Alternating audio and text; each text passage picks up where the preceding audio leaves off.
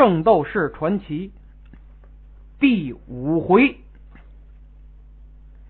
书接前文。上次说到，城户府邸正在召开新闻发布会，城户家族的管家陈吉正准备回答记者的提问，突然被一位气质高雅、美貌动人的贵族小姐打断。而且陈吉对他是毕恭毕敬，十分的谦卑。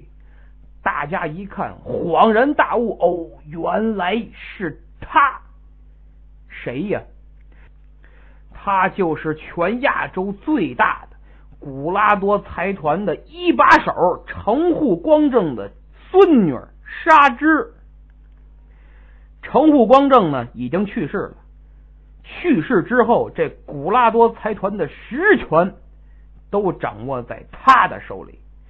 这位小姐可不一般呢，是既有貌又有品，又有钱又有权，可以说这全世界都找不出第二个像她这样的。而且，请您记住，她到了后文书，这个年轻、美丽、善良的大富婆。可是个让您吃惊的角色。沙之小姐示意陈几站在一旁，自己走向讲台，接过话筒回答记者的提问。是这么这么这么这么这么这么回事儿怎么回事儿原来呀，这沙之小姐的祖父程户光正非常喜欢格斗，哎呀，就是武侠迷。全世界许多格斗大赛，他都出资赞助过。就在这城户光正去世的前一年，他从北欧得到了一个箱子，从箱子里得知了圣斗士的存在，并被一个可怕的计划，哎呦，给他迷住了，他着了魔了。什么计划呀？他呀，从全国各地领养了。一百个有培养前途的孤儿，并秘密的把他们派往世界各地。这些孤儿的使命就是要成为圣斗士。他们被派往全世界一百多个圣斗士的门下接受训练，目的就是要把圣衣带回日本，因为圣衣是真正圣斗士的证明和标志。只可惜呀，这六年来已经有九十个人失踪了。什么失踪了？其实基本上就是夭折了、崩登放了。剩下的这个十个人，包括星矢在内，成功的当上了圣斗士。沙之小姐就接着说了：他们之中已经有七个人回国了。大家请看。沙之话音刚落，大屏幕左右一分，就见七个装圣衣的箱子，哎呀，是光彩夺目，整齐的一字排开。这七个箱子和前文书咱们说的星矢得到的那个装着天马座圣衣的箱子，除了雕刻的图案不一样，什么大小、风格、质地等等等等，是一模一样，如出一辙，一看。就是一个厂家制造。这第一个箱子刻画的图案是一个狼头，第二个箱子刻的是一个狮头，第三个刻的是一条蛇，第四个是一个熊头，第五个刻的是独角兽的头像，第六个是一个少女的半身像，还有一条锁链斜在胸前，第七个箱子刻的是一个威武雄壮的龙头。哎呀，个个都是惟妙惟肖，巧夺天工，简直是一个古希腊雕塑的艺术展览。这就是这七个圣斗士带回来的七件圣衣。听了沙之小姐的解释，看着眼前这七个装着圣衣的箱子，许多记者都打消了疑虑，相信这有关圣斗士的传说。但是由于没有亲眼见到这活生生的圣斗士，就没见着一个活体，不免心里还有一些迷惑。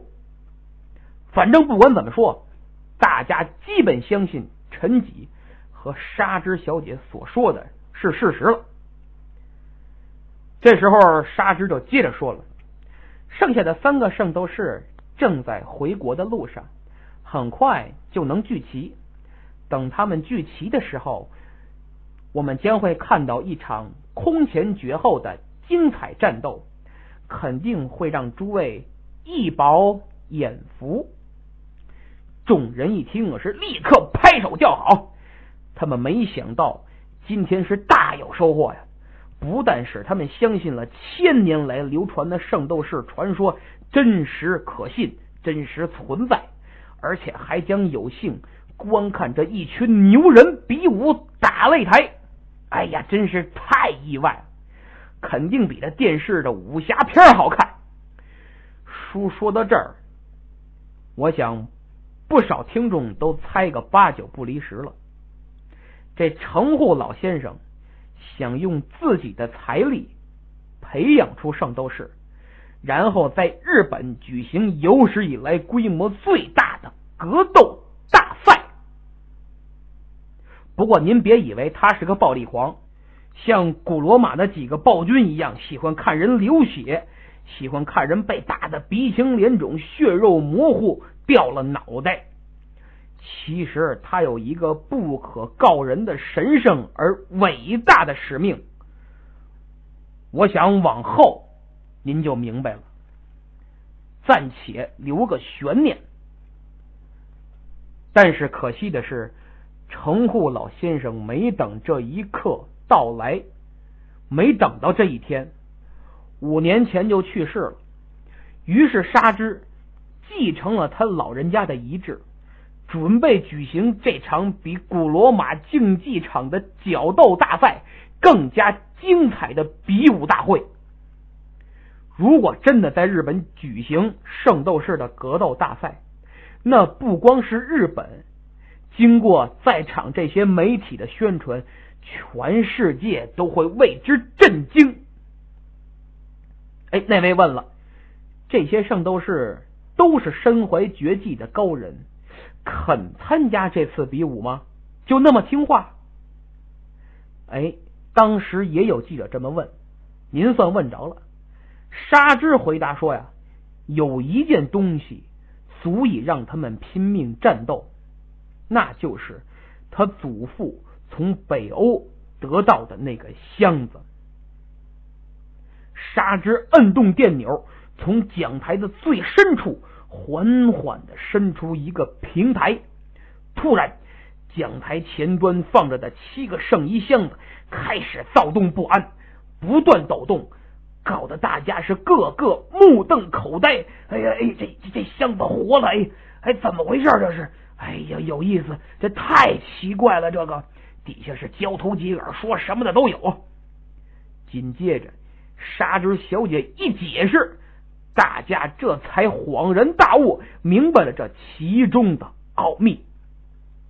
原来呀，这七件圣衣是青铜圣衣，是圣衣中等级最低的。在第一回，咱们不是介绍过吗？圣斗士分为黄金圣斗士、白银圣斗士、青铜圣斗士等等等等。和其他的圣斗士相比。青铜圣斗士等级最低，哎，圣衣也是如此。青铜圣衣也是相比之下等级最低的圣衣。咱还说过，每个圣斗士都有自己的保护星座，所以圣斗士的数量基本上与天上的星座相同。比如北天二十九个星座，南天四十七个星座。再加上太阳运行轨道上的十二个星座，一共是八十八个。而这其中，太阳运行轨道上的十二个星座的圣斗士，相比之下等级最高，称为黄金圣斗士。身穿的当然是黄金圣衣。而沙之祖父从北欧得到的箱子，就是一件。黄金圣衣。沙之摁动电钮，平台承载着这件装着黄金圣衣的箱子，缓缓的前移，然后上升，离这七件青铜圣衣是越来越近，引起了他们的畏惧，所以这才抖动不止。哎，您还别不信，我跟您说，这圣衣可都是神物。那是夜明珠喘气儿，怎么着？活宝都是极富灵性。您想，这哥儿七个一看老大来了，能不害怕吗？有点哆嗦是理所当然呀。等这件黄金圣衣上升到一定高度，和这七件青铜圣衣拉开了距离，他们这才不再抖动。恢复了刚才的平静，就是说有一段安全距离，必须得保持车距。哎，平台停稳，众人放眼仔细观瞧，就见那个装着黄金圣衣的箱子是金灿灿、亮晶晶、光彩耀眼、夺人的二目，照的人都快睁不开眼了，就好像一个竖着放的长方体小太阳一样。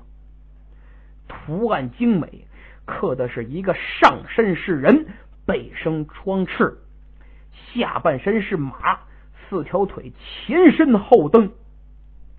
您再往手上看，左手持弓，举过头顶，右手拿剑是刃扣搭弦，好似在云中扬蹄奔腾，望月射日。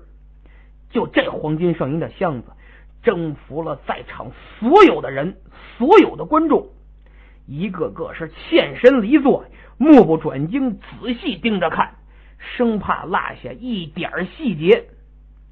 而且全场肃静，连喘气儿都听不见，也没人拍照。为什么呀？都看傻了。过了好一会儿，哎呦，才明白过来，纷纷摁动快门，咔嚓咔嚓咔嚓咔嚓，记录这有生以来。第一次看到的神物奇景，沙之一看，心里很是得意，接着说道：“为了得到这件圣衣，圣斗士们一定会全力以赴。这将是有史以来最激烈、最精彩的高手比武盛会。”好啊，嚯！底下是一阵欢呼，拍手叫好，人人都等不及要观看这前所未有的高人比武格斗。有的人想，嘿，这肯定比成龙、李连杰什么武打动作明星打的好看。还有的人想，这这金庸武侠小说里的盖世神功，这些圣斗士会不会呀？哎呀，反正我跟您说呀，是想什么的都有啊。正这时候，突然听见有人大喊一声：“确实精彩，只可惜我没有兴趣。”众人立刻回头，就见远远的从会议室的大门走了一个人，但是离得太远了。咱说这会议室多大呀？这人是男是女？是高是矮？是胖是瘦？是老是小？都不知道，众记者赶快回头看那个闯入者，心里盘算着那位刚才说的话，看来这位大概就是个圣斗士。正这时候，陈几真不含糊，大喝一声：“大胆！是何人？还不报上名来！”陈几一声吼。震得大楼抖三抖呀！大家也都吓了一跳，相机差点掉地。沙之示意陈几退后，然后问道：“你就是第八个回来的圣斗士吧？”沙之话音刚落，就见此人身形晃动，三窜两跳，上了讲台，站在了沙之小姐和陈几近前。底下的人还没明白怎么回事呢，刚才还远远的站在门口看不清，一眨眼上讲台了。有的人呢，瞪着眼睛看着大门，又看看讲台，愣在那儿半天。有的揉揉眼睛，伸手摸摸脑门，看看自己是不是看错了，有点发烧不？还有的人干脆就喊出来了：“哎，超人嘿，闪电侠，好功夫，乾坤大挪移，好嘛，这真是喊什么的都有。”闹了半天，谁呀？星矢，星矢背着圣衣，今天刚赶回日本，到了城户府邸。正赶上开会，一听怎么着又要比武，又要打架，心里是一百个不愿意，于是闯了进来。沙之上前呀，微微一笑，看你背的圣衣是天马星座吧？辛苦了，把圣衣放在那儿，和那七件放在一起就可以了，然后去休息吧。给你准备了房间。很舒服，赛前好好养精蓄锐吧。陈吉，带他慢。星矢打断了沙之的话，一脸的傲气。我刚才说过了，我对这比赛毫无兴趣，不会参加的。什么？你个小混蛋，竟敢这么和小姐说话！我。我要教训教训你！哇呀呀呀呀呀呀！好嘛，这陈几的脾气可真够暴的，嗷一嗓子奔星矢就过来了，抬起右胳膊抡圆了就要给星矢一个大嘴巴子。星矢站在那儿纹丝不动，闭着眼睛，连眼皮都不带抬的，就好像和他没关系一样。等陈几这手都快碰着这星矢的脸了。他这才伸出左手，啪一下就把陈几的手腕子给抓住了。陈几一看，哎呀，不好！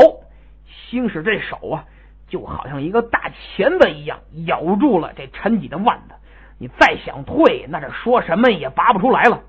好啊，你这个小无赖，你你给我放手！你快放手！星矢一瞧啊，嘿嘿一乐。你让我放手，我就放手，我哪那么听话呀？哎，看您这么一大把年纪了，怪不容易的，我还是放手吧。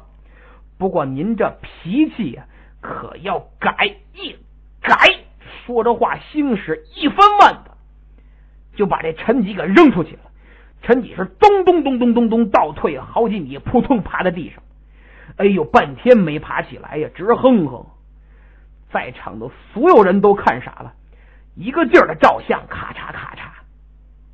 您想想，那个陈几比星矢高出至少半米呀，五大三粗，虎背熊腰，而且力大如牛啊，伸胳膊踢腿那也是个练家子。他可是沙之的贴身保镖啊，您别忘了。就这么一下。就被星矢给扔出去了。您说这星矢得多大劲儿，多大能耐呀？让我参赛也行，但是得有个条件。星矢看着沙之，正颜厉色的说道：“我有个姐姐，和我一起在孤儿院长大的。自从我记事起，就和姐姐相依为命。可后来……”后来硬是被你们分开了，把我送到了希腊，接受着残忍的训练。六年了，我冒着生命危险，吃尽了苦，受尽了折磨，为的就是把圣衣带回日本，能和姐姐活着见面。就在我回来的路上，还被人追杀。现在好了，我活着带回圣衣。站在这里，完成了我的使命。那么，小姐，请让我和姐姐见面吧。六年了，我不能再等了。她是我唯一的亲人，我现在就要见到我的姐姐。星矢是越说越激动，一声高过一声，最后眼珠子都红了，眼泪在眼眶里直打转，是真急了，动了真感情。这回大家听明白了吧？魔灵问过星矢好多次，他都守口如瓶，避而不答。今天才知道，原来是这么回事这书说到这儿啊，哎呦，我都替这星矢抱委屈，他真是够可怜的。星矢瞪着眼睛，直勾勾的盯着沙织。攥着拳头，是又着急又委屈，直喘粗气。那意思是让沙织现在就表态，别再拖着了，马上让我们姐弟二人重逢。可您再瞧这沙之，嘿，面无表情，镇静如常，真是面不改色心不跳，泰山压顶不弯腰，就跟没事儿一样，还充满了贵族的气质。望着星矢。您说这星矢可不更急了吗？正在这气氛紧张、双方僵持不下的时候，讲台上那个雕刻着独角兽的青铜圣衣的箱子开始发出亮光，还不停的抖动。紧接着，门外又传来一个声音：“星矢，你少废话，跑到这儿来诉什么苦？”话音刚落，就见一个人犹如一支离弦的箭，从门口直接一下就射到了星矢面前。大伙儿一看，我的祖宗，这又来了一个。